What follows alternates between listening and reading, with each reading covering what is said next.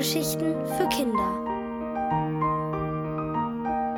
Alles sauber in Politorien von Martin Klein.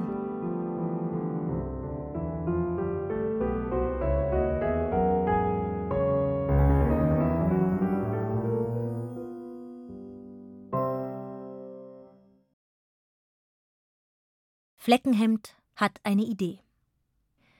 Große Veränderungen lagen hinter Prinzessin Limpia von Politurien. Sie hatte die Glanzburg verlassen und war zu Hauptmann Schnute geworden, dem neuen Anführer der Sudelbande.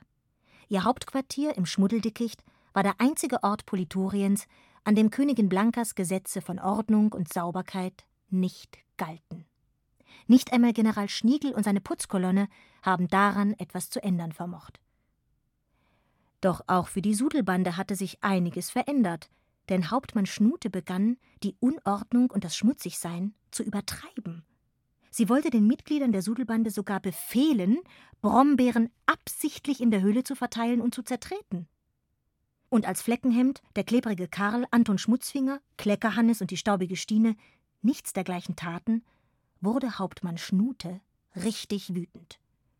Mit erhobenen Fäusten stand sie vor ihnen und verkündete Fortan werden wir nicht mehr nur an unser kleines Schmuddeldickicht denken. Große Aufgaben warten auf uns. Draußen gibt es polierte Straßen, die in ein entsetzlich sauberes Städtchen mit der entsetzlich blank geputzten Glanzburg führen. Und solange es diese sauberen Flecken gibt, darf die Sudelbande nicht ruhen. Wir werden Politurien vom Putzwahn befreien. Unser neues Hauptquartier wird die Glanzburg sein und ich werde sie in Schnutenburg umbenennen, die Hauptstadt von Schnuturien. Nach dieser Rede tanzte Hauptmann Schnute um das erloschene Lagerfeuer herum und sang dabei Alle werden Schnuten tragen, mit Putzen darf sich keiner plagen, alle müssen Hauptmann sagen, Widerspruch darf keiner wagen. Schwer atmend hielt sie inne und schaute erwartungsvoll in die Runde. Fleckenhemd meldete sich als erster zu Wort. Also, ich finde, es reicht, wenn wir dafür sorgen, dass das Tragen von fleckigen Hemden erlaubt wird. Mm, und ich bin schon zufrieden, wenn man auch mal mit schmutzigen Fingern herumlaufen darf, meinte Anton. Bevor Kleckerhannes oder Stine den Mund öffnen und auch noch etwas sagen konnten, schrie Hauptmann Schnute: Nein, das reicht nicht! Außerdem habe ich Widerspruch verboten. Wütend rannte sie in ihre Höhle. Die anderen schauten ihr verwirrt hinterher. Die Glanzburg als neues Hauptquartier? Kleckerhannes wirkte besorgt. Oh, so viel klecksen kann kein Mensch, dass es dort richtig gemütlich wird. Die anderen nickten zustimmend. Dann sahen sie Fleckenhemd an. Vielleicht konnte er noch einmal mit Hauptmann Schnute reden. Fleckenhemd seufzte und betrat die Höhle. Gleich darauf hörten sie ihn aufschreien. Meine Schmusedecke, gib sie sofort her! Die gehört jetzt mir, tönte Schnutes Antwort. Du hast sie beschmutzt. Fleckenhemds Stimme zitterte. Ich dulde keine saubere Wäsche, zeterte Schnute. Das Wortgefecht endete in einem verbissenen Keuchen. Dann erschien Fleckenhemd im Eingang der Höhle. Er presste ein kleines Tuch an sich, das mit frischen Schmutzflecken übersät war. Meine Schmusedecke, jammerte er und rannte zum Waldbach, um sie zu waschen. Kaum war er verschwunden, trat Hauptmann Schnute aus der Höhle. Fleckenhemd soll zurückkommen. So, fort. Holt ihn zurück. Alles hört auf mein Kommando. Karl, Hannes, Stine und Anton rührten sich nicht.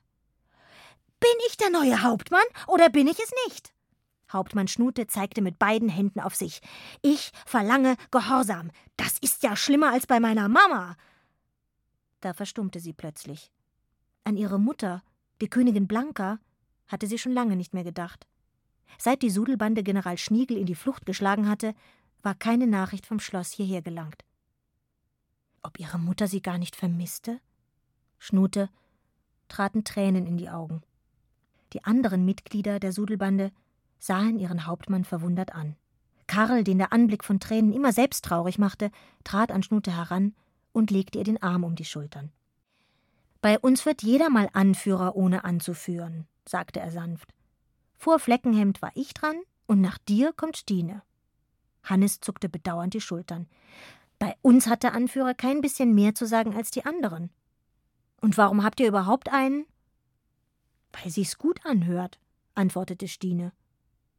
Hauptmann Schnute schluckte die Tränen hinunter und fragte ungläubig: Und seid ihr auch so empfindlich wie Fleckenhemd mit seiner doofen Schmusedecke? Ich bestimmt nicht. Karl schüttelte den Kopf. Nur eins kann ich nicht leiden. Wenn jemand meine Zahnbürste mit dem Kopf nach unten in den Zahnputzbecher stellt. Oh, von mir aus kann jeder machen, was er will, sagte Anton. Außer jemand bringt meine Ritterfiguren durcheinander. Stine erzählte, dass sie es nicht leiden könne, wenn die anderen das Plumpsklo im Stehen benutzten. Und Hannes zog einen Kamm aus der Tasche und erklärte, dass er den niemals ausleihen würde. Hauptmann Schnute hatte keine Zeit, sich über all das zu wundern, denn Fleckenhemd kehrte zurück. Die frisch gewaschene Schmusedecke lag sorgfältig zusammengerollt über seiner Schulter, und er hatte seine gute Laune wiedergefunden. Es gibt eine wichtige Nachricht für uns, rief er, wedelte mit einem Blatt Papier und erzählte, dass viele solcher Zettel an den Baumstämmen um das Dickicht herum befestigt waren. An die Sudelbande, las Fleckenhemd vor. Bitte lasst Prinzessin Limpia in die Glanzburg zurückkehren. Sagt mir, was ihr dafür fordert. Ich werde darauf eingehen. Königin Blanka.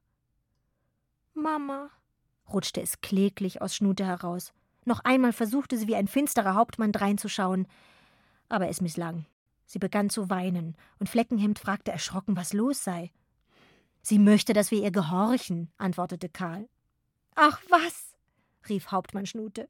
Das ist mir längst egal. Mir fehlt meine Mama. Putzfimmel hin, Putzfimmel her.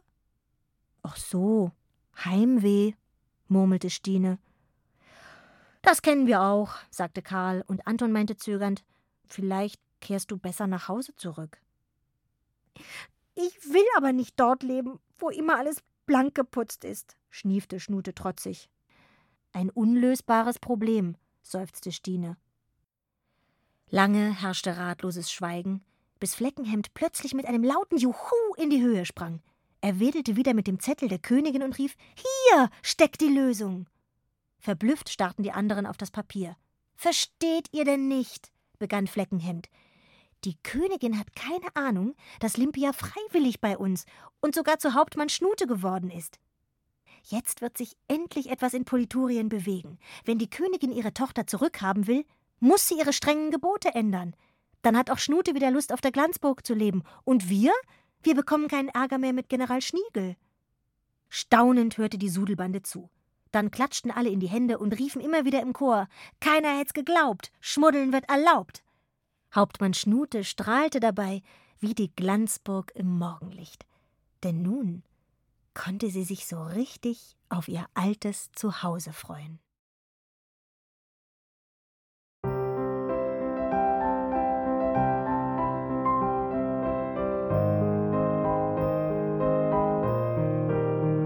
Ihr hörtet alles sauber in Politurien von Martin Klein. Gelesen von Astrid Kors. Ohrenbär. Hörgeschichten für Kinder. In Radio und Podcast.